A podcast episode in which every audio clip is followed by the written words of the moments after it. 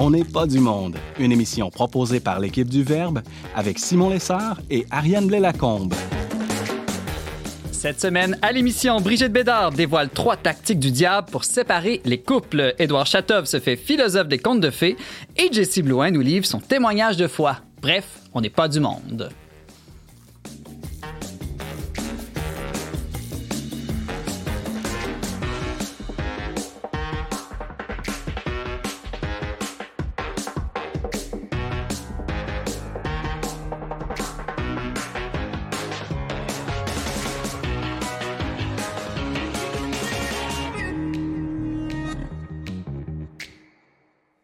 Bonjour à tous, bienvenue à votre magazine Foi et Culture. Ici Simon Lessard en compagnie de ma bien-aimée co-animatrice Ariane Blais-Lacombe. Salut Ariane. On a dit qu'on ne ferait pas ça. Ah, mais là, j'ai pas pu m'empêcher.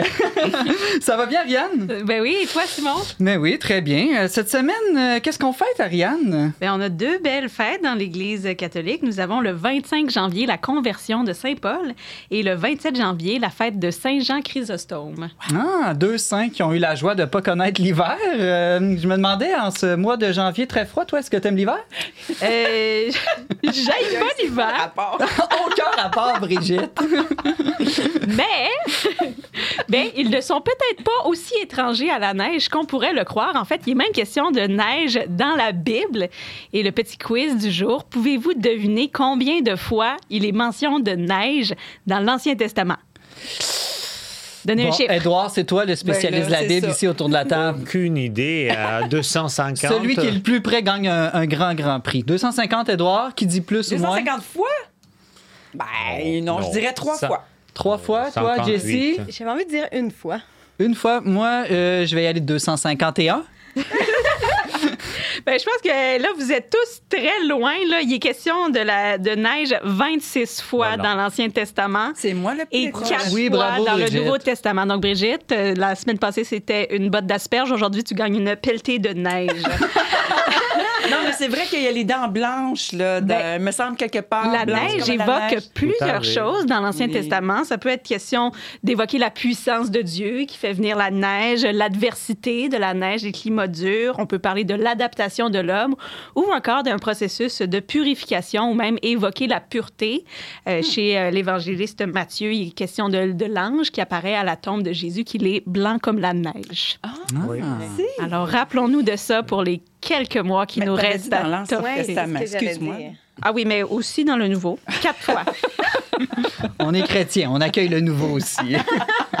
Alors, Brigitte Bédard, salut, bienvenue à l'émission. Encore une fois cette semaine, je me lâche jamais euh, de Ah, ta moi non plus. présence. Moi non plus. Je de, vous aime, je vous aime. et de quoi tu nous parles cette semaine? Je vous parle du diable. Ouh, Et de gros ces sujet. tactiques, trois tactiques. Mais on s'entend dessus qu'il y en a super plein, là, mais je me concentre sur trois tactiques du diable pour séparer les couples et évidemment pour séparer toute personne d'avec son Seigneur. On s'entend dessus. C'est pas juste pour les couples, parce que bon, la Saint-Valentin s'en vient. Je prépare le terrain comme il faut, comme vous devriez tous préparer votre terrain qui est le cœur et ensuite la chambre à coucher.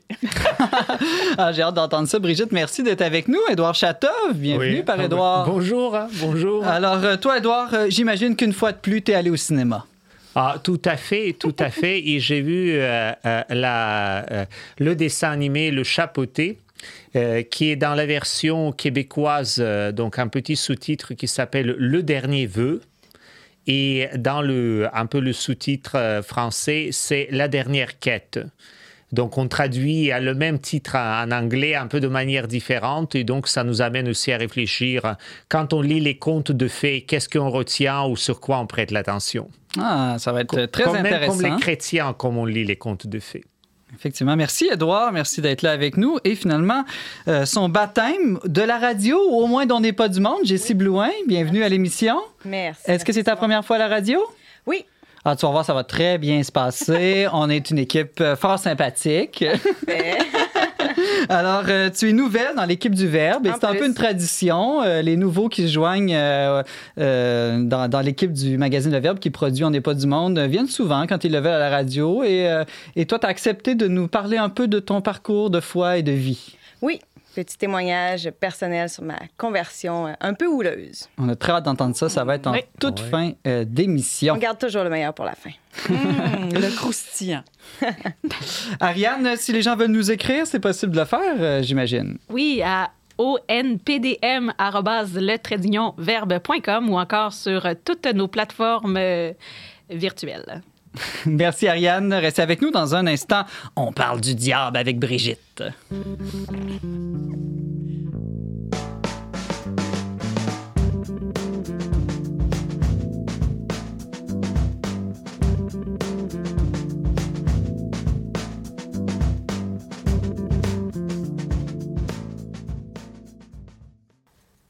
Ce que Dieu a uni que l'homme ne le sépare pas. Cette parole de Jésus est prononcée à chaque célébration du sacrement de mariage. Même si le taux de divorce est à son plus bas depuis 50 ans au Canada, les couples ne cessent d'être tentés de se séparer, influencés par l'esprit du monde ou même d'autres esprits mauvais.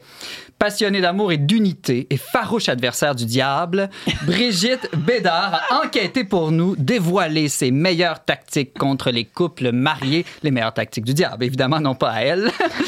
Alors, Brigitte Bédard, euh, salut. J'espère qu'on est tous et toutes farouches adversaires du diable. C'est notre mission, chers amis. Mais là, euh. Brigitte, t'as- enquêté sur les tactiques du diable contre les couples. Comment t'as fait ça? Je veux dire, euh, t'as lu un livre que le diable a écrit? Google. Euh, T'es allé à l'école du diable? Google, ta, ta, ta, il y a plein d'affaires, les- ben, des affaires beaucoup très saugrenues, beaucoup de choses euh, bon, euh, qui sont vraiment sensationnalistes. Là, puis, euh, Mais là, dis-nous tout de suite, Brigitte, Oui. est-ce que le diable a inventé le bol de toilette pour savoir s'il reste en haut ou en bas, cause de dissension dans les couples? ça, j'avais pas pensé à ça, chère Ariane. Écoute, tu me fais réfléchir. Il va falloir que je Je fasse pense ma que c'est la quatrième tactique, la plus secrète de tout.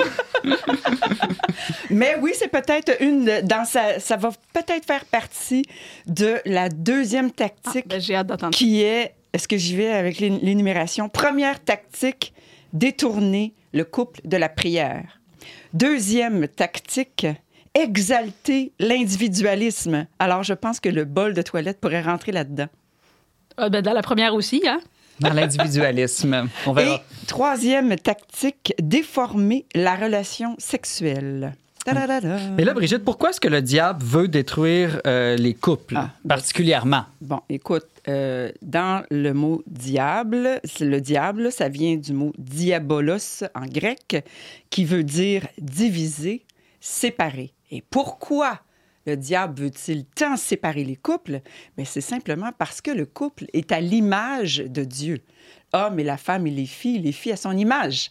Donc, ce qui démontre le plus l'image de Dieu sur terre, c'est un homme et une femme unis dans le mariage avec le Seigneur, bien entendu. C'est ça, sur terre, qui incarne le mieux l'image de, de Dieu. Après Jésus, bien, ben là, Jésus, il n'est plus sur terre. Alors, qu'est-ce qu'il remplace? C'est l'homme et la femme unis, mais unis dans une communion vraiment, puis une alliance sacrée. Alors, évidemment que le diable, met en beau joie le vert. Tout ce qu'il veut, c'est détruire ça, comme il a voulu détruire euh, le Christ, comme il a voulu détruire euh, Marie. Alors, il veut détruire ce qui est beau, euh, ce qui rappelle à Dieu, parce qu'il est jaloux. hein. Mais là, si moi je t'écoute, Brigitte, puis je veux pas que mon couple soit détruit, qu'est-ce que je dois faire pour me prémunir contre les attaques euh, des esprits mauvais? Est-ce que c'est de me griller en chapelet, en eau bénite, en crucifix, en mettre le plus possible dans toutes les pièces de la maison? Oui, ça pourrait être ça. OK, bon, faites, faites de la chronique. Merci. Non, ben, c'est ça. si, oui, tous les rites, les rituels et tout ça, c'est tout. C'est très bien, mais on le sait que si c'est pas fait avec le cœur, si ça vient pas de l'amour, si ça vient pas avec la foi, ça vaut rien, ça reste vide. C'est juste un signe extérieur qui euh, traduit la foi intérieure. Donc Jésus, il le dit souvent, c'est ta foi qui t'a sauvé. Donc c'est pas l'eau bénite, c'est pas, mais ça aide. C'est sûr que ça peut aider, ça appuie. C'est un signe sensible. Puis les sacramentaux, c'est et les sacrements, ça compte là. C'est pas, euh, faut pas banaliser non plus. Mais la première euh, tactique, donc, c'est de détourner de la prière. Euh, Satan qui divise le couple veut d'abord dissuader de prier, notamment en couple et en famille. Si le couple prie, habituellement la famille prie. Mais tu sais, chez nous, on a commencé à. La famille ne voulait pas prier. Hmm. Mais pourquoi? Parce que mon mari et moi, on priait pas en couple. comment, c'est comme faites ce que je dis, mais faites pas ce que je fais. Fait que j'ai commencé à prier individuellement. On a commencé à prier en couple. Et après ça, on a vu que les enfants venaient par eux-mêmes. Alors, la prière est le bouclier numéro un. C'est le bouclier de la foi. C'est euh, ce qui prému...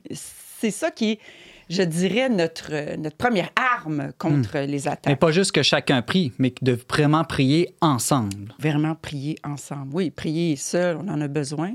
Mais la prière de couple est incroyable de force de discernement. C'est ça qui arrive. C'est quand à deux, on voit des choses que l'autre voit pas ou vice-versa. Puis le Seigneur, vraiment, il nous, nous donne de la force dans le discernement de ce qui se passe avec nos enfants, de ce qui se passe dans les événements de notre famille, au niveau de notre travail, dans nos relations avec les collègues et tout ça, dans, dans nos missions, nos missions de couple, nos missions individuelles. Donc, la prière, c'est là qu'on se nourrit de l'Esprit Saint. C'est là que nous est révélé très souvent des grandes vérités. Puis euh, dernièrement, euh, tranche personnelle, je, priais avec mon mari un matin et le Seigneur m'a donné vraiment une, euh, je dirais, une grâce de larmes. Je me suis mis à pleurer simplement de gratitude parce que mon mari avait toujours été là pour moi depuis nos 16 ans de mariage. Pourtant, c'est des choses que je sais, là. Mais je me suis mis à pleurer comme comment quelqu'un a toujours été fidèle à mes côtés, dans les hauts, les bas. À tout moment, il a toujours été là pour moi et pour ma famille. Je pleurais comme un bébé, comme une Madeleine, comme Sainte Madeleine. Je suis curieux, Ariane, euh, sans révéler de secrets trop intimes, est-ce qu'il t'arrive de prier avec ton mari? Oui, oui, tous les soirs, on a pris cette habitude-là. Puis euh, on couche les enfants, on attend peut-être un petit cinq minutes pour être sûr de ne pas être euh, dérangé. Puis après, avant de s'adonner à quelconque autre activité le soir, que ce soit préparer des lunchs, plier du linge, écouter la télé, on va faire notre prière en soir. Puis je trouve que ça, ça, nous apaise, puis ça nous apporte euh, fort probablement toutes sortes de grâces que je, que je ne que je ne vois même pas. Par Edouard, je te pose pas la question, mais Jessie, je- tu es mariée. Est-ce Oui, qu'il t'arrive de prier avec ton mari? Oui, oui, Oui. tous les jours, euh, on prie le, soit le, le chapelet ensemble, les complis le soir. euh, on bénit le repas ensemble. Hmm, Donc, vous êtes. euh, C'est bon, autour de la table, Oui. tout le monde s'arme contre Je le sens diable. qu'Édouard a quelque chose à dire. Oui, Oui, je suis sûr qu'Edouard va nous dire qu'il prie avec ses frères quand Non, même. non, non, non, pas du tout. Non, pas du tout. Non, pas du tout. Avec ses pas- frères. non, c'est- c'est à propos de la famille. Je remarquais que lors de préparation pour les mariages, ou en accompagnant les familles dans quelques mouvements de l'Église, euh, c'est que le, le moment de prière ensemble, c'est toujours un défi. C'est toujours un défi. Et peut-être une attention, une attention particulière que j'inviterais à porter, ce n'est pas prier simultanément ou euh, chacun a son intention, hein, l'un à côté de l'autre. Le véritable défi, c'est comment on peut mettre les intentions ensemble.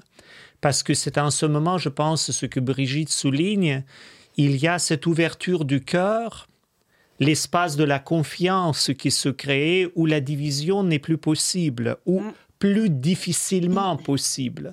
Et ça demande vraiment beaucoup de simplicité, beaucoup d'abandon, beaucoup d'ouverture à la grâce. Et c'est peut-être aussi euh, ce que Brigitte tu mentionnais, quand les enfants après viennent, c'est parce que tout être humain est attentif à l'espace de la confiance et la gratitude. Et donc, ils vont venir naturellement. Oui. C'est et je pense, je ne, vais- je ne connais pas le contenu de ta chronique, mais c'est un moment précisément quand on est capable de se mettre à deux et s'ouvrir à l'autre, ou en présence de l'autre, s'ouvrir à Dieu et l'un à l'autre. C'est précisément que le deuxième défi de l'individualisme peut être mis aussi. Merci, à- Edouard, de défi. faire le pont pour entendre le deuxième Ben tactique oui, ça- du diable. C'est ça que ça me disait. Ça me disait, ben oui, justement, la deuxième tactique du diable, c'est d'exalter l'individualisme. Donc, c'est correct d'être soi-même. On a tous notre vie, notre personne, notre corps. Là. On sait pas que ça, que c'est pas bon. Mais c'est de l'exalter. Qui donc que ma personne vienne au-dessus de mon couple ou au-dessus de ma famille et que là, je prenne toute la place, que je décide des choses par moi-même, ce que je faisais avant. Alors, je sais vraiment de quoi je Plus parle. jamais maintenant, c'est ça? Ah, ben là, ça reste toujours une tentation. Mais pour moi, c'est une conversion de chaque jour. Et la prière m'aide beaucoup pour ça, justement, la prière de couple, la prière commune aussi avec ma communauté, ma prière euh, seule, euh, en cœur à cœur avec le Seigneur. Ça m'aide vraiment à me, me- me ramener au niveau de qui je suis, tu sais. euh, parce que j'ai toujours la tentation de vouloir faire mes affaires par moi-même. Je suis une fille indépendante. Puis chez nous, ça, c'est quand j'étais jeune, c'était très exalté d'être capable de s'organiser seule, de décider seule, d'être une femme forte, de, de tout faire seule, de dire d'avoir j'ai besoin de personne finalement, tu sais. Donc moi, j'ai continué comme ça. Puis dans le mariage, ça marche pas là. Euh, là, je te dis qu'on en a eu des années euh, euh, un peu difficiles. Mais comment on discerne, Brigitte, si on est trop ou pas assez individualiste, dans le sens qu'il ne faut pas tomber dans la fusion non plus? Là? Oui, ben tu le sens assez vite dans ton couple. Il y a quelque chose qui marche pas. Puis ça, ça m'évoque aussi plus, par rapport à ça l'importance du pardon aussi, parce que ça peut arriver des fois que Ben oui. tu sais, tu penses que tu es, dans des limites raisonnables, puis finalement, le lendemain, tu te rends compte, hey, je m'excuse, hier, j'ai vraiment, j'ai juste pensé à moi, j'ai pas Mm. vu, ton point de vue, j'ai pas tenu compte de l'horaire familial ou quoi que ce soit, puis d'être capable aussi de, de le dire, puis d'aller se pardonner l'un et l'autre. euh, pour des choses comme ça, parce que viser parfait dès le début, Ben non, euh, ça c'est arrive ça. pas non plus. Hein? C'est d'essais-erreurs, puis c'est aussi de, de, de- je vais en parler plus tard dans la, la chronique, mais de, de, de pratiquer le discernement des esprits. Alors, euh, Allons-y rapidement parce qu'il nous reste ça. quatre minutes. Donc, Euh, la troisième tactique, c'est de déformer la relation sexuelle. Alors, là encore, c'est d'essayer de trouver le juste milieu entre euh, ce qui se passe dans ma chambre à coucher, ça regarde personne, hein? Puis, en même temps, de suivre sa conscience et puis d'être à l'écoute de l'autre. Puis ça, si t'es pas dans la prière avec ton mari quotidiennement, puis si t'es pas dans le discernement au niveau de l'exaltation, de l'individualisme, ça va être très difficile de équilibrer ta vie sexuelle avec donc, il y a euh, vraiment un mari. ordre et un lien entre Oui, oui, oui, ces- tout. et, les, et les tactiques du diable et les remèdes ou les, les- les armes alors, contre dans ça. le fond, c'est que tout repose sur la prière. Parce que dans la prière, c'est pas juste de réciter des prières comme ça, là, mais c'est de vraiment prendre le temps de savourer la parole de Dieu parce qu'elle nous parle tous les jours. Donc, si Dieu me parle tous les jours, il vient me dire quelque chose aujourd'hui dans ma relation avec mon mari. Puis d'être à l'écoute de ça, ça demande du discernement. Et le discernement, on le fait aussi dans la prière, j'imagine. Oui, on le fait dans la prière, mais ça peut aussi être euh, euh, avec d'autres personnes, comme c'est toujours bon d'avoir un accompagnateur spirituel.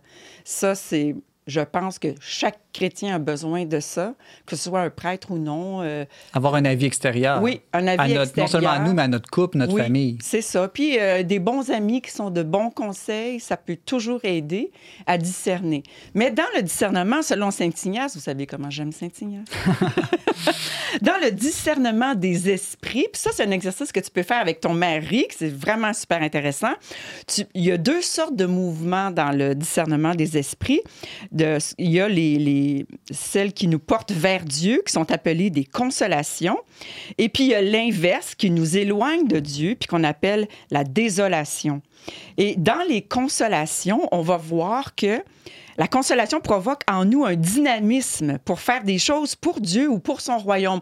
On se sent zélé comme hier. On a eu une réunion, toi puis euh, toi moi, pour euh, une émission, euh, Simon, puis on était exaltés. On est sorti de là, on était comme, waouh, on était en feu, là. Ben ça, ça veut dire que c'était bon. Ça, ça vient de Ça vient de. Dieu. Ça vient de Dieu. C'est pas quelque chose qui nous écrase. Puis les larmes versées aussi. Ça peut se, cons- ça peut se manifester comme ça, comme j'ai vécu dans ma prière de Des ce que je vous de parle. joie, Oui, plutôt. oui, c'est des larmes de consolation. C'est comme, ah, on est dans la gratitude, dans l'émerveillement, dans, on, on- mon âme exalte le Seigneur, mon âme exulte. Donc, c'est vraiment dans la consolation. Et puis, l'augmentation de la foi, de l'espérance et de la charité. Alors ça aussi, c'est un mouvement qui nous amène. Quand on fait des choses, on dit des choses, on vit des choses qui, nous, qui augmentent notre foi, notre espérance, notre charité, ça veut dire que c'est les bons esprits. Mais là, Brigitte, il nous reste juste une minute. Je voudrais quand même pas qu'on se laisse sans que tu nous dises qu'est-ce qu'on fait si on découvre qu'au contraire, on est dans la désolation. Ah, que faire quand on est dans la désolation? Eh bien, quand la désolation survient, Ignace donne beaucoup de conseils, mais je vais vous en donner quelques-uns. Il dit que, premièrement, il ne faut pas dramatiser. Ça, arrive à tout le monde tôt ou tard dans la vie. Là. Donc, il faut garder l'humour et rire de soi. Savoir rire de soi, de son péché, de ses défauts, de ses mauvaises manies, du fait qu'on régresse, du fait qu'on n'a pas d'allure, du fait qu'on répète tout temps les mêmes affaires. Il faut pas trop se prendre au sérieux et rire un peu. Je ne suis pas que ça. Je ne suis pas que euh, mauvaise humeur, impatiente ou whatever. Ensuite de ça, un moyen de recréer la confiance, c'est de reprendre des phrases de Jésus, de l'Évangile, puis de les répéter tout au cours de la journée. De prendre peut-être la, lecture du jour, puis de se la répéter, de la méditer. On va voir que notre esprit va changer. Un autre truc aussi, c'est qu'il ne faut pas abandonner la prière. Donc, se remettre à la prière, parce qu'on sait que quand on est dans la désolation, la prière nous écœure. on n'a pas le goût. Ben, il faut se forcer pour retourner. Donc, ça commence et ça termine j'aurais avec encore plein de la, choses à la- dire. la prière. Ouais.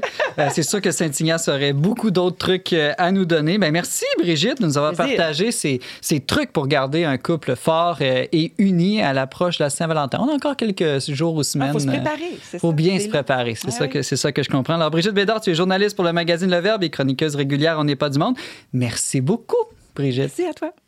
Restez avec nous dans un instant. On parle conte de fées avec le père Édouard Chatov.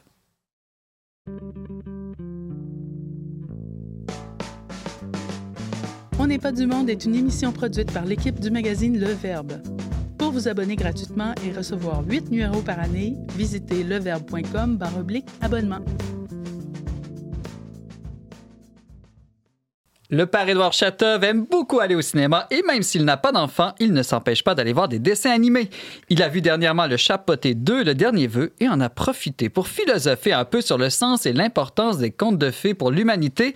Bonjour, père Édouard. Bonjour. Alors, tu es allé voir ce film, Le Chat poté et non botté. Oui. Euh, de, de quoi ça parle, C'est ce? D'abord, c'est le même personnage que dans le conte que nous connaissons. Mhm.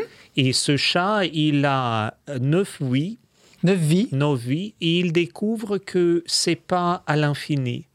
C'est-à-dire, il y a un moment où tout ça, ça va s'arrêter. Donc, et jusqu'au moment qu'il ne Là, réalise il devient pas... anxieux, c'est ça? Voilà, il devient anxieux, oui, il, euh, jusqu'au moment qu'il ne réalise pas que sa vie est limitée, ce qu'on appelle euh, il y a les limites, donc la finitude, euh, il se comporte comme un super-héros. Mais dès qu'il découvre qu'il y a un moment où tout ça va se terminer, donc la vie va avoir fin, il devient anxieux, déprimé, il veut la sécurité, il veut être entouré d'affection et donc il va se réfugier dans une maison pour les chats, euh, euh, à la- un peu à la retraite. Et c'est un film pour enfants, tout ça. C'est un film pour enfants, mais ça me permet quand même de faire la remarque que si j'aime aller voir même les dessins animés, je le répète régulièrement parce que actuellement les dessins animés, c'est le- les, les films pour toute la famille. Et chacun, donc les enfants trouvent un message à son compte, mais les parents, donc euh, les adultes, trouvent aussi un message à notre compte. Et euh, ça permet de réfléchir aussi sur cet univers de merveilleux, de l'inattendu, de surprenant. Et ça aussi permet de faire peut-être même le lien pour ceux et celles qui sont croyants avec la foi. Parce que très souvent, euh, ça peut arriver, euh, ça, ça arrive même régulièrement, je dirais, que la vie de la foi, pour une bonne partie des gens, Ouais. ce sont certaines pratiques, un certain confort, une certaine sécurité, et euh, oui, on pense la vie est éternelle, donc il n'y a pas de fin. En tout cas, il n'y a pas une frontière qui sépare ce qui est connu et ce qui est inconnu. Et dès qu'on découvre qu'il y a cette frontière, je pense plusieurs d'entre nous peuvent devenir comme ce chapeauté qui veut vraiment l'entourage sécuritaire, doux. hein, Tomber et dans la peur. Tomber dans, oui, dans la peur. Mais oui. alors qu'on pourrait dire, on pourrait avoir le mouvement inverse, dire si j'ai une seule vie, elle devient incroyablement importante et précieuse, je dois pas la perdre, je dois en faire quelque chose de merveilleux. Oui, mais le problème, c'est que là aussi, euh, ce personnage de chapeauté, euh, parce qu'il rencontre la mort, et la mort se présente en lui euh, sous l'image de loup. Vous savez, dans l'Évangile, donc euh, je vous envoie comme les brebis au milieu de loups. L'image est bien choisie de la mort. C'est un loup qui un peu fait peur euh, au chat. Et euh, euh, en fait, oui, c'est bien de dire que je vais faire quelque chose de ma vie, mais on a peur de se tromper. Et donc, si je fais le faux pas, cette vie dont j'ai quelque chose à faire va être très brève, beaucoup plus brève que j'imagine. Et donc, on tombe dans l'illusion que je veux vivre sérieusement ma vie, quelque chose même de sérieux faire avec cette vie, mais je veux l'étendre, je veux la sécuriser, et en fait, je ne vais rien faire. Je vais être toujours dans la protection ou surprotection même, sans jamais prendre aucun risque. Et là, par Edouard, je veux revenir sur le fameux chapoté là, du film que tu es allé voir. Euh, Qu'est-ce qu'il fait? Est-ce que finalement, il reste dans son sofa tout, tout, tout le film ou il finit par découvrir euh, un autre sens à sa Un vie? film passionnant. Non, non, il va découvrir euh, euh, un autre sens à sa vie parce que dans cette maison un peu à la retraite, où il va se réfugier, il va rencontrer euh, un petit chat, mais qui est en fait pas tout à fait le chat, et qui va devenir son ami. Et elle va lui dire qu'il y a un monde à l'extérieur. Il va aussi risquer sa vie pour des autres. Hmm, donc c'est Il lui intéressant. dit YOLO, finalement. Oui. Il va sortir de soi-même, et c'est là aussi, c'est même intéressant au point de vue chrétien. Si on veut peut-être comprendre d'une manière simple, pas trop philosophique, cérébrale, mais philosophique, intellectuelle du cœur, à quoi le pape François réfère quand il dit il faut se décentrer de nous-mêmes, il faut se terminer d'être autoréférentiel, mais voilà, il faut aller voir Chapoté qui se décentre de soi-même et qui n'est plus autoréférentiel. J'aimerais revenir un peu sur cette réflexion sur l'importance des contes de fées par Édouard euh, dans, dans la vie humaine. Euh, pourquoi est-ce que c'est, on dirait qu'on est tous attirés par ça? Et pas juste les enfants, le fantastique, le merveilleux. Euh, est-ce que c'est parce qu'on trouve que notre réalité est trop ennuyante, trop plate, qu'on se réfugie dans ces, ces univers fantastiques-là? Je ne le pense pas forcément. Ça, ça peut être une des raisons. Les contes de fées mettent en question cette notion des valeurs à vivre et à transmettre. Ce que les contes de fées attirent notre attention, que l'être humain, s'il veut être l'être humain, et dans la euh, réflexion ou dans la vie croyante, être à l'image et ressemblance de Dieu, il n'est pas invité à vivre des valeurs, il est invité à vivre des vertus. Et, quelle donc, est la distinction entre la valeur et distinction vertu? que les valeurs, c'est quelque chose qui est conventionnel, qui peut changer selon les époques, selon les sociétés, selon les individus. On sait bien que dans la société de Sparte antique, c'était la bonne valeur éliminer les enfants handicapés. Et euh, la euh, société chrétienne a dit que euh, c'est pas une bonne chose. C'est-à-dire que ça change. Les valeurs sont relatives. Les valeurs, oui, elles, elles peuvent être relatives et ils s'ajustent. Un Par peu contre- comme la valeur monétaire des Valeur- choses qu'on valeur achète monétaire, aussi, oui, selon oui. l'offre et la demande, ça Oui. peut Tandis changer. que les vertus ne sont pas négociables. On est ou courageux ou lâche. On est vertueux ou on est vicieux? On est dans la vérité ou dans le mensonge? On est dans la vérité ou dans le mensonge. Et les contes de fées, d'une manière pas rituelle et religieuse, mais ils nous forment à cette vie de vertu ou de vice. Dans les contes de fées, il n'y a pas les conventionnels, il y a les bons et les méchants. Il y a les fées et les marâtres. Il y a des ogres. Il y a, et, c'est là, je pense, sans tomber dans le dualisme, parce que la foi chrétienne n'est pas dualiste, mais je pense c'est précisément, ça nous dit, est-ce que je suis dans cette vie de vertu? Ça ne veut pas dire que je ne tombe jamais ou que je deviens idéalisé, idéalisant. Non, mais est-ce que je pratique une habitude qui me mène vers le beau, vers le vrai et vers le bien Ou est-ce que je pratique tout le contraire? Et donc, précisément dans ce dessin animé. Oui, j'aurais demandé quelle est la vertu euh, mis- mise à l'honneur dans le chapeauté. Oui, euh, dans le chapeauté, la vertu qui est mise euh, euh, euh, en valeur, c'est le courage. Hmm.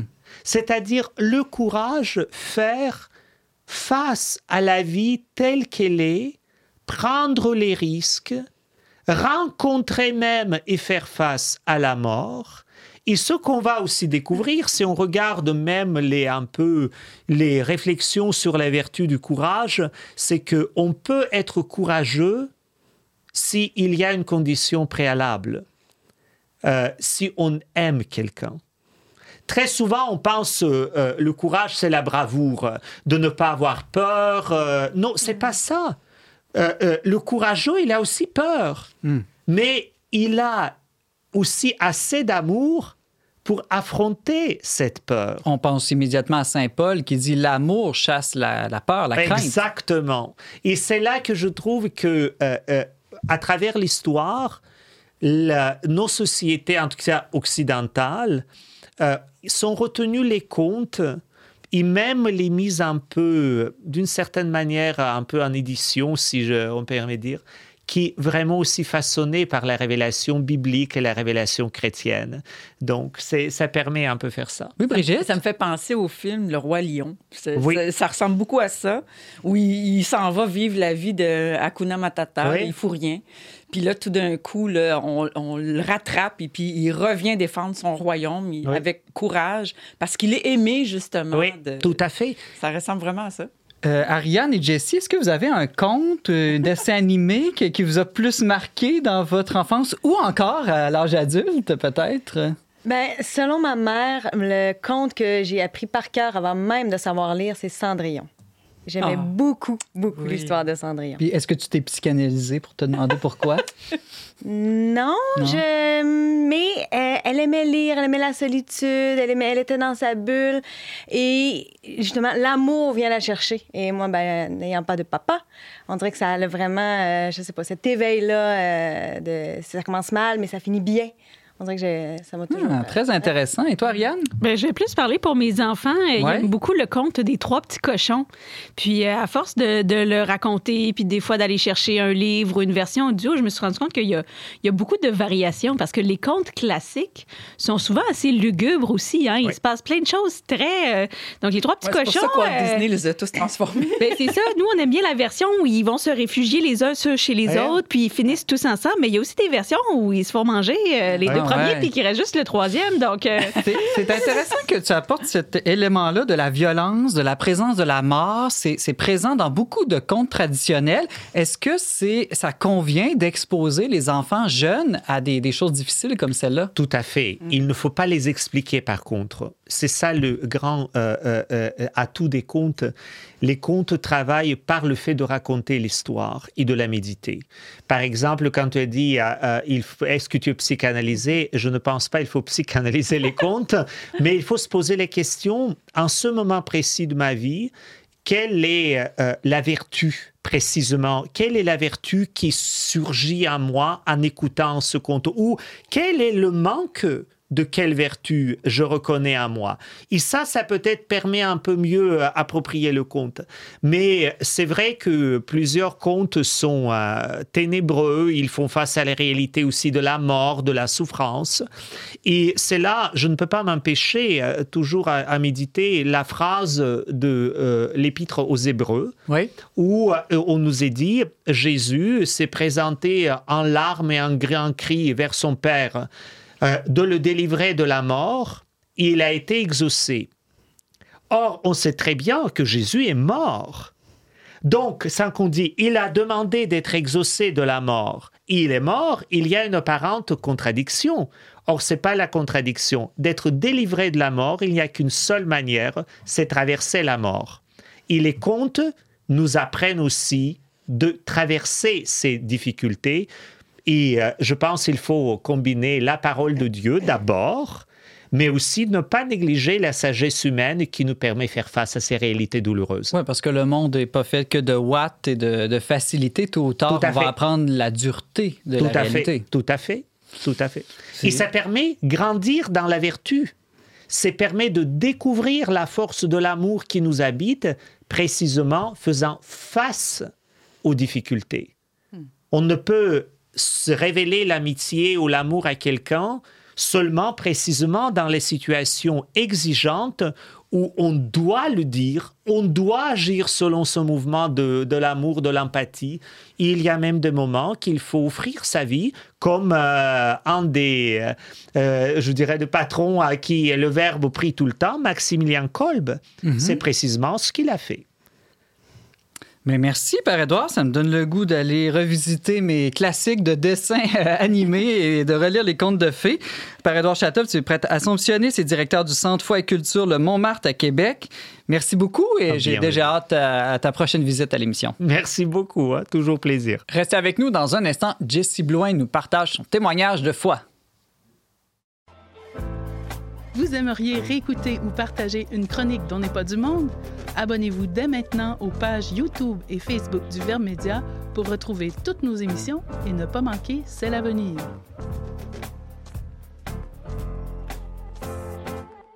De retour à On n'est pas du monde avec Simon Lessard et Ariane Blais-Lacombe. Comme c'est une tradition maintenant à cette émission, les nouveaux employés du Verbe Média qui le souhaitent peuvent venir faire leur baptême de la radio en nous racontant quelques pages croustillantes ou touchantes de leur vie. C'est pourquoi nous accueillons aujourd'hui Jessie Blouin, qui a joint notre équipe de rédaction tout juste avant Noël. Elle a gentiment accepté de nous partager pourquoi elle a la foi dans un monde qui l'a de moins en moins. Bonjour Jessie. Bonjour Simon. Bienvenue à On n'est pas du monde. Merci. J'espère que cette première fois ne sera pas la dernière. J'espère aussi. Alors, euh, tu es courageuse parce que tu acceptes de faire ton baptême de la radio en parlant de toi. Ça prend, euh, je le dis là, par, expérience, ça prend beaucoup d'humilité en fait pour parler euh, de soi. c'est vraiment pas facile.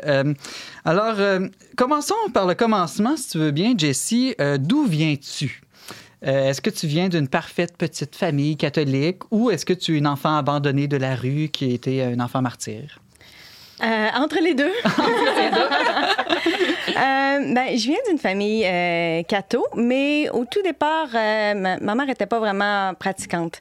Donc, euh, circonstances un peu troublées à la naissance, divorce et tout ça. Mon père a trompé ma mère. Donc, ma... je suis arrivée dans une période dépressive de la vie de ma mère. et c'est à partir de l'âge de 5 ans à peu près qu'elle a rencontré celui que je considère aujourd'hui être mon père. Et ensemble, ils ont vraiment fait un chemin, un chemin vers Dieu. Donc, j'ai suivi euh, du haut de mes 5, 6, 7, 8 ans. Donc, tu es né dans la foi d'une certaine manière. Euh, oui, quand même. Oui, oui très jeune, j'ai, baigné, j'ai baigné là-dedans. Euh, je me souviens d'avoir fait les. Je crois que ça s'appelait les défis lumière avec la famille Myriam. j'ai grandi avec eux pendant 5 ans. J'ai fait le, gospel. Donc, c'était un groupe de musique gospel. Il y avait du théâtre aussi, tout ça, animé par la famille Myriam. On se promenait, on faisait des spectacles un peu partout dans la province. Fait que ça, ça a vraiment euh, baigner un peu mon, adolescence. Euh. Mais euh, je me demandais, cette fois-là dans laquelle tu es né, est-ce que tu considères que c'était une fois vive, belle, que tu en gardes principalement des heureux souvenirs? J'en garde des bons souvenirs, mais c'est comme si la façon, euh, le mode de transmission de, de mes parents n'a pas complètement passé. Au sens où mes parents étaient euh, plus dogmatiques. Donc, c'était plus euh, le, le, le, set de règles à respecter, plus que l'amour transmis. Alors que je sais qu'eux avaient vraiment une relation personnelle avec le Seigneur, mais on dirait que ça n'a pas passé jusqu'à moi. Donc, j'ai fait le gospel, puis tous ces petits cheminements-là, pour le plaisir. C'était des amis, c'était sympathique, c'était agréable. Ça n'a pas pris, là. Non, c'était des beaux hmm. lieux, mais je me suis vraiment pas d'un point de vue foi. Là, tu es arrivé à l'adolescence, euh, la vie de, jeune adulte. J'imagine que il t'a fait un peu comme la plupart euh, des, des, gens de notre génération au Québec. La foi, est-ce qu'elle a pris le bord? Euh, oui, elle a quand même euh, pris le bar. Puis c'est quand même euh, un peu drôle comment, comment ça s'est passé parce que juste avant le, le, début du déclin, si je peux dire, j'ai vécu une expérience vraiment forte qui a été l'expérience la plus forte de, de, de, de, ma jeune vie. À 17 ans, j'ai fait les JMJ à Rome. Ah oui? Donc, avec justement ce, ce, fameux gospel, on était allé, on a fait même des, des, des spectacles en, en, Suisse et à Rome. Et j'ai vraiment fait l'expérience de la joie. Euh, j'ai pas réalisé que j'avais fait l'expérience de Dieu, par contre mais j'avais fait l'expérience de la joie. Et quand je suis revenue, euh, les gens autour de moi, euh, ils me disaient ça vraiment souvent, mais t'es tellement rayonnante. Qu'est-ce qui Qu'est-ce qui t'arrive? Parce que moi, j'étais, j'étais pas souriante. J'étais la, la petite fille taciturne, timide, dans son coin, le nez dans un livre, dans l'imaginaire. J'étais, j'avais pas de prise vraiment sur le réel. On dirait que je flottais un peu. J'étais plus ou moins présente. Et là, soudainement, c'est comme si quelque chose s'était vraiment passé, mais j'ai vraiment pas associé ça à Dieu. Et euh, tout de suite après, ben là, je suis arrivée au cégep, euh, nouvelle gang d'amis. Euh, euh, fait que là, ça a vraiment été tranquillement le, le déclin. là. J'ai quitté, vraiment quitté la foi. là. Donc, même si tu avais goûté à la joie Oui. aux Journées mondiales de la jeunesse, ça n'a pas fait que tu as une vie d'adulte pleinement en Dieu. Non, ça a pris dix ans. OK, 10 ans. Puis pendant ouais. ces 10 ans-là, est-ce que tu quand même. Est-ce que tu étais heureuse? Euh, non, de moins en moins. Mais c'est ça qui est insidieux. Hein. Au début, je, je m'en rendais pas compte. Au début du cégep, on dirait que je flottais sur mon nuage de la joie que j'avais jamais goûté et tout ça. Mais tranquillement, ça, je l'ai comme perdu sans plus ou moins m'en rendre compte. Et euh, au fur et à mesure de, rencontres et tout ça euh, de- de- d'exploration un peu de, de moi-même, si je peux dire que j'avais jamais eu vraiment l'occasion de faire parce que moi, euh, toute mon adolescence, j'étais la petite boutonneuse. Donc la petite fille lette. tu sais. Euh, je me le faisais dire à tous les jours à l'école. Ah ouais, à ce point-là? Oui, oui, OK. oui, oui, complètement. Là. Donc, euh, moi, dans ma tête, à moi, j'étais vraiment pas belle. Mais soudainement, quand j'ai perdu mon, mon, mon petit gras d'adolescence, mes boutons, oh, il y a une autre Jessie qui a émergé. Et le regard sur moi a changé. Et là, ouh! Ma perception de moi-même a changé aussi. Donc là, je suis tombée dans la séduction, vraiment. euh, toute le- cette recherche d'amour-là que j'avais besoin avec mon fameux père absent, que j'ai parlé un petit peu tantôt. Là, c'est comme s'il y avait un vide abyssal en dedans de moi qui s'était vraiment révélé. Et là, là, je- à coup de, de- de séduction et tout ça, j'essayais vraiment de le remplir. Donc là, je, je passais de, de, de- pardonnez le mot euh, fuck friend, là, mais d'amis euh, plus, disons. En amis plus.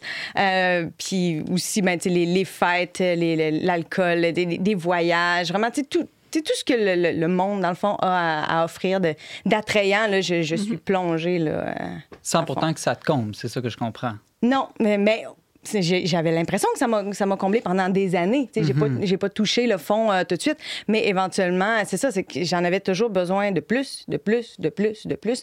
Puis à un moment donné, ben je me suis rendu compte euh, que j'arrivais même plus à me réjouir pour les gens autour de moi. Ça, ça, ça m'a donné une claque. là. Là, c'est l'absence totale de joie. L'absence totale. là. Ma, ma meilleure amie là, que j'ai depuis, euh, le, depuis le primaire, là, donc c'est c'est une sœur pratiquement, là, on a tout vécu ensemble, elle, elle arrivait même plus à me dire ses bonnes nouvelles. Elle savait plus comment. Parce que j'étais pas capable de me réjouir avec elle. Fait qu'elle voulait pas me faire de peine. Elle voulait pas me blesser. Mais en même temps, ça crée un abysse aussi entre, entre nous. Là. Il y a tout un univers là, qu'elle pouvait plus partager avec moi. là. Donc, euh, éventuellement, c'est ça, je me suis vraiment rendu compte que, mais, mais, mais qu'est-ce qu'est-ce que je deviens? J'avais une langue de vipère aussi. Je me suis rendu compte, là, j'étais euh, j'étais bitch. Vraiment. Et j'ai ce talent-là, naturel, pas d'être bitch, mais En tout cas, d'avoir l'humilité de faire une confession. Mais je, je lis très bien les gens. Donc, c'est une qualité parce que ça permet de, c'est ça, d'avoir une bonne compréhension, une bonne écoute. euh, aussi, euh, je suis de bons conseils. Mais le revers, c'est que, et que je peux aller te faire mal. D'ailleurs, j'ai remarqué que dès ton arrivée au Verbe, tu as réussi à me taquiner assez vite. Hein? Ah, mais tu sais, pas, tout simplement. de- C'est bon, ça me fait du bien d'être taquiné des fois. Euh, là, évidemment, la question qu'on se pose tous, c'est quel a été le point tournant? Parce que là, on sent qu'on a atteint un peu le fond du baril, hein, l'absence de joie presque totale. Qu'est-ce qui s'est passé? Est-ce que tu as une apparition de Jésus ou Marie? Tellement ça, Simon. Ah oui! Tellement ça. Non. Non, ben c'est à, à la suite d'une d'une rupture. Euh, là, c'est comme si le- le- les derniers pans qui restaient de sens, à- tout s'était effrité. Là. Euh, fait que là, j'étais j'étais même plus capable de dormir le soir. C'était crise de panique sur crise de panique. J'étais tellement pas bien. Et là, je me suis dit, mais il y, a quelque chose qui change ou ça s'arrête ici? J'avais pas de pensée suicidaire, mais c'était c'était comme, non, non, là, là, il y a quelque chose qui change. Euh, et là, Le statu quo n'était pas une option. Non, non, non, ça change. Euh, quoi, je ne sais pas, mais ça change. Et là, euh, le Seigneur a pris son opportunité, probablement. Et j'ai fait une petite introspection et la question était très simple. C'est quand la dernière fois que j'ai ressenti la joie? Et là, j'imagine que ça t'a ramené à ton voyage au JMJ. Voilà. Voilà, ça a du sens. Quand même plusieurs années en arrière. oui, c'est ça. Mais c'est ça, j'ai réalisé, ça fait dix ans Dix ans que je n'ai pas ressenti la joie. Et là, euh, comme j'avais, euh, si j'ai procédé un peu par limitation, ben, j'a- j'avais eu des bons amis, euh, j'avais eu d'autres voyages, j'avais sais, tout ce à quoi j'avais attribué la joie il y a 10 ans, à 17 ans, je me rendais compte que le seul élément qui restait, c'était Dieu. C'était comme la seule chose que j'avais pas fait le lien. Parce que c'est pas les voyages. Parce que tu avais c'est pas fait d'autres voyages après. ça. Tu avais eu plein d'amis. C'est ça, j'ai eu plein de belles qui te expériences. manquait, finalement. Exactement. Et la seule chose qui, euh, qui, qui restait et qui pouvait être source de joie, c'était Dieu.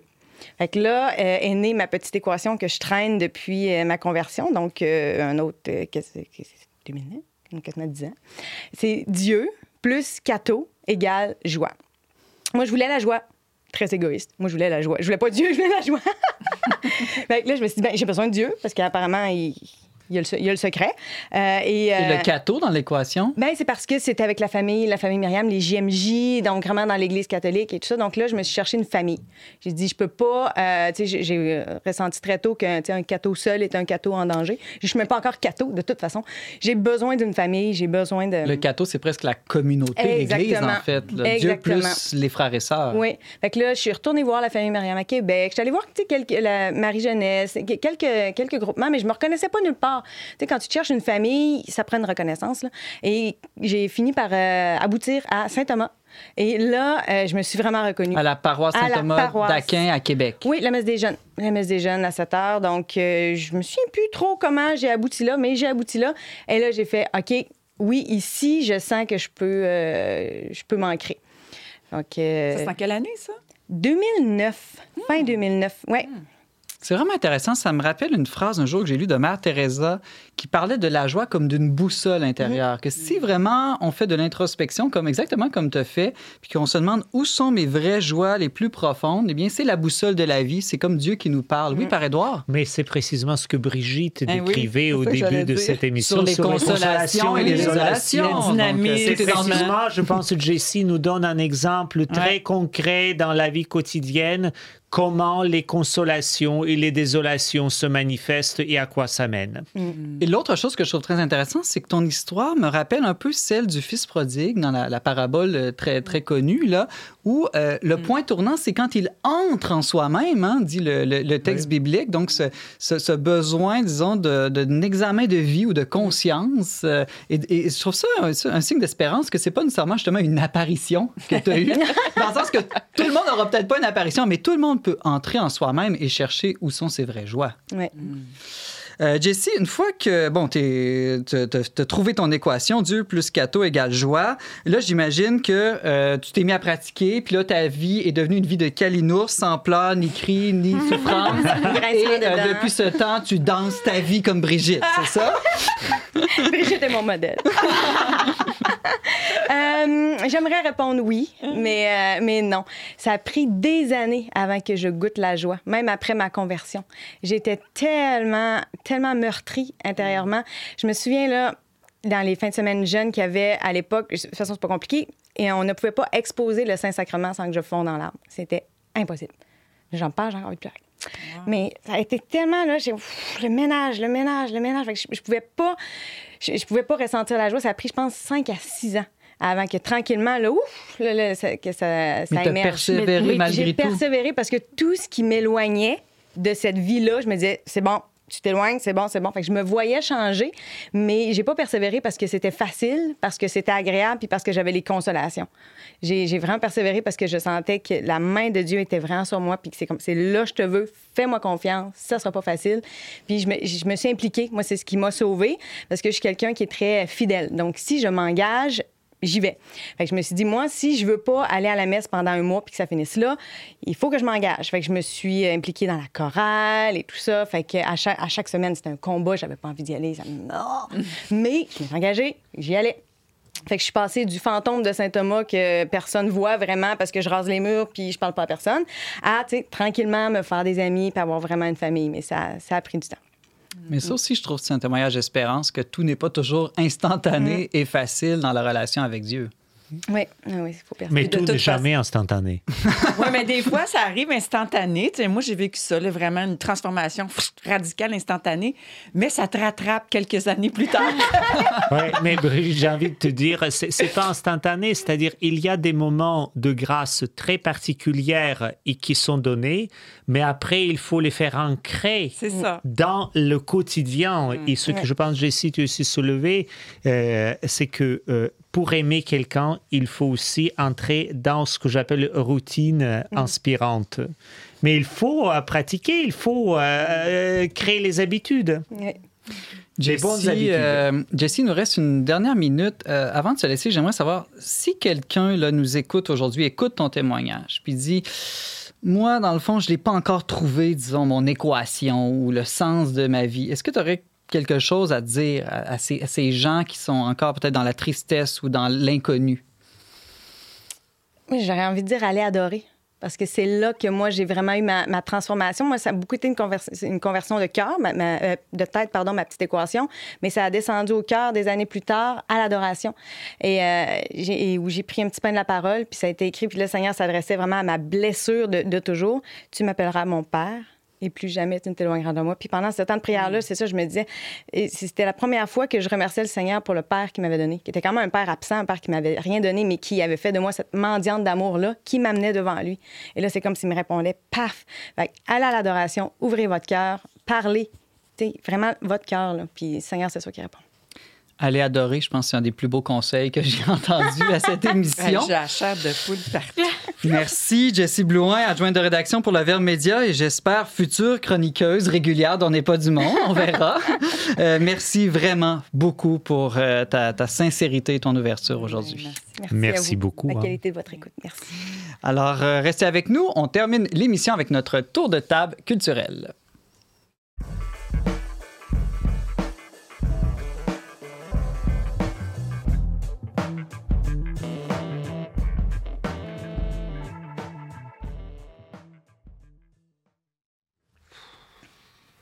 Excusez. Ah. ça siffle chez vous, ça siffle. Mais là, à 15, laisse à 15, puis on l'arrête à... On, on calcule. On a cinq minutes. Donc, je me souviens plus, Ariane, c'est quoi? Euh, le, le Miséricordia, c'est un organisme. OK, donc, euh, OK, tu m'en as pas parlé, c'est pour ça. Puis toi, Jessie, c'est Claire quel? M ou la joie de Ah vivre. oui, c'est ça. Super. C'est que leur infolettre est vraiment cool. C'est comme quasiment une revue s'abonner à leur infolettre. Super. On y va? Tout le monde est prêt? Les suggestions, on les retrouve-tu quelque part sur le Euh, des fois, on les le met site? comme euh, Facebook, on les met Ah, en, oui, en oui. dessous, Ah, OK. les posts. Quand, quand c'est comme facile avec Internet de le faire. Hmm. On y va. C'est le moment de notre tour de table culturel. Alors, euh, Brigitte Bédard, je commence avec toi. Qu'est-ce que tu nous conseilles cette semaine? Je vous propose, dans la continuité de ma chronique, une application qui s'appelle Prix en chemin. Donc, est une euh, Prix en chemin, ça, ça accompagne pour notre prière. Tu pèses sur le piton, puis ça part pour 12 minutes. Pris à ta place, puis tu vas faire autre chose pendant ce temps-là, c'est ça? c'est pas ça. Donc, c'est vraiment 12 minutes de podcast sonore qui est guidé pour écouter la parole de Dieu du jour. Puis, Celle de la messe dans l'Église catholique, la messe du jour. C'est ça. Donc, tu pries l'Évangile, mais il y a aussi d'autres textes de la Bible. Tu peux aussi. Il y a d'autres sortes de prières. Il n'y a pas que l'Évangile du jour. OK. C'est vraiment méditatif et c'est basé sur les exercices spirituels de Saint-Ignace Ah. de Loyola. Donc, c'est la, la composition des lieux, le faire appel aux cinq sens. Donc, peux marcher. Euh, Combien de fois je suis allée mener les enfants à l'école quand ils étaient petits, là? puis je revenais à la maison en marchant, là, puis je me mettais mon podcast, puis là, je priais pendant 12 minutes. C'était... C'est vraiment toujours la musique d'une extrême qualité, très priant. Et tu médites la parole et répètes deux fois, là. Tu sais, vraiment pour que tu l'intègres. Je le suggère vraiment à tout le monde. Ah, Pris ah. en chemin. Je suis très curieuse, personnellement. On va aller écouter ça. Merci, Brigitte. Euh, Jessie, euh, tu nous suggères un documentaire. Oui, toujours dans la continuité de mon témoignage, euh, c'est, ça s'appelle Claire M ou la joie de vivre. Ah! Voilà. Donc, c'est un, un- oui, un documentaire de à peu près 57-58 minutes, facilement euh, accessible via YouTube, c'est gratuit. Euh, et c'est euh, la vie d'une petite trisomique. Partagée par euh, ses parents, ses proches, parce qu'elle est morte à l'âge de 26 ans. Euh, et c'est vraiment sa, sa vie spirituelle, l'impact qu'elle a eu euh, sur, sur les autres, son amour euh, de, de, de, de la prêtrise, de, la, de, de Dieu. C'est vraiment édifiant. Je connais personne, je vous mettre au défi d'ailleurs, de l'écouter sans avoir la larme à l'œil. Et je pense qu'elle est même la première trisomique qui Oui. a un processus peut-être pour Oui, la béatification. Oui, absolument. Donc, oui. Peux-tu répéter le Clarem, euh, titre? Ah. Clarem, voilà. Ou la joie de vivre, c'est le, le titre. Oui. Père Édouard? Oui, euh, moi, j'aime bien aller au cinéma, moi aussi, j'aime lire. hein. Donc, je vais vous conseiller un, un- un livre qui s'appelle euh, Pas pratiquant, les Québécois, point d'interrogation, regard sur la pratique religieuse aujourd'hui. C'est un, c'est un livre, un ouvrage collectif où il y a plusieurs auteurs, autrices, donc c'est moitié femme, moitié homme. Et ça nous pose les questions, la pratique religieuse aujourd'hui, c'est quoi? Euh, Je conseille ce livre non pas pour trouver la réponse ou les réponses, quelle est la pratique euh, bonne, quelle est la pratique moins bonne, mais pour se poser les questions et peut-être même pour discuter. Je peux vous dire, il y a des choses qui m'ont fait vraiment euh, euh, penser d'une manière inspirante et créative. Il y a d'autres qui m'ont fait sursauter sur ma chaise. De la diversité, en tout cas. Oui, mais ce sont des bonnes questions qui sont posées et je pense euh, les auditeurs euh, du Verbe, on se pose ces questions. Donc, ça peut être un bon outil aussi de réflexion et d'échange et aussi d'approfondissement personnel. Pas pratiquant les Québécois, un collectif publié par, aux éditions Novalis. Merci, Père Édouard. Et en terminant, Ariane? Oui, une, euh, une amie m'a fait découvrir euh, l'œuvre missionnaire Miséricordia, euh, notamment par le biais de leurs infolettres. Puis leurs infolettres sont pratiquement des petites revues qui sont envoyées à intervalles réguliers. Puis donc, c'est super inspirant parce que c'est des familles, ils sont dans plusieurs pays du monde. Puis donc, ça permet, parce que quand on s'imagine des missionnaires, on s'imagine pas des jeunes familles avec des enfants en bas âge. Donc ça, moi, c'est ce qui m'a plus interpellée. Puis de recevoir de manière régulière de leurs nouvelles, ben ça permet d'avoir encore euh, un peu euh, d'espoir, de voir la charité à l'œuvre dans le monde. Puis donc, on peut évidemment les encourager financièrement, s'impliquer, mais euh, ne serait-ce que s'abonner à leur infolette, c'est une bonne manière d'organiser. le nom? Oui, Miséricordia avec leur site web miséricordia.fr. Merci Ariane et merci beaucoup à tous d'avoir été avec nous cette semaine. Vous pouvez réécouter ou partager cette émission en tout temps via votre plateforme de balado-diffusion préférée. Pour tous les détails, visitez leverbe.com radio. Je remercie Ariane Blais-Lacombe à la co-animation, Marc-Antoine Baudette et Pierre-Emmanuel Gauthier à la technique, ainsi que la Fondation Lucien Labelle pour son soutien financier. On se retrouve, nous, la semaine prochaine, même heure, même antenne, pour une autre émission dont n'est pas du monde.